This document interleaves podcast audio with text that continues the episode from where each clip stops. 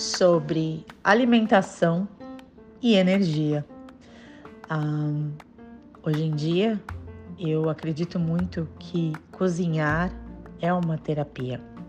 A cozinha em si é um lugar muito especial e sagrado dentro de casa, é um lugar onde nos unimos, é um lugar também, às vezes, que usamos como uma forma de terapia. E ali colocamos as nossas energias, as nossas formas, pensamentos, falamos sozinha, ali cortando os vegetais, cozinhando, não sei, um arroz, uma carne, né? Ali vários pensamentos vão e vêm, mesmo com algumas interrupções do dia a dia. E como uma bruxa moderna, o fogão em si é o nosso caldeirão. Ali naquele fogo é onde colocamos as nossas energias e onde também transmutamos tudo o que se passa, talvez de ruim, ou então uma transmutação simplesmente para o melhoramento.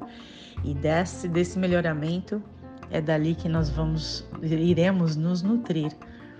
Então, para pensar, toda vez que a gente vai cozinhando, como nós lidamos com alimento com o simples fato de estar ali presente no momento cozinhando. Beijos.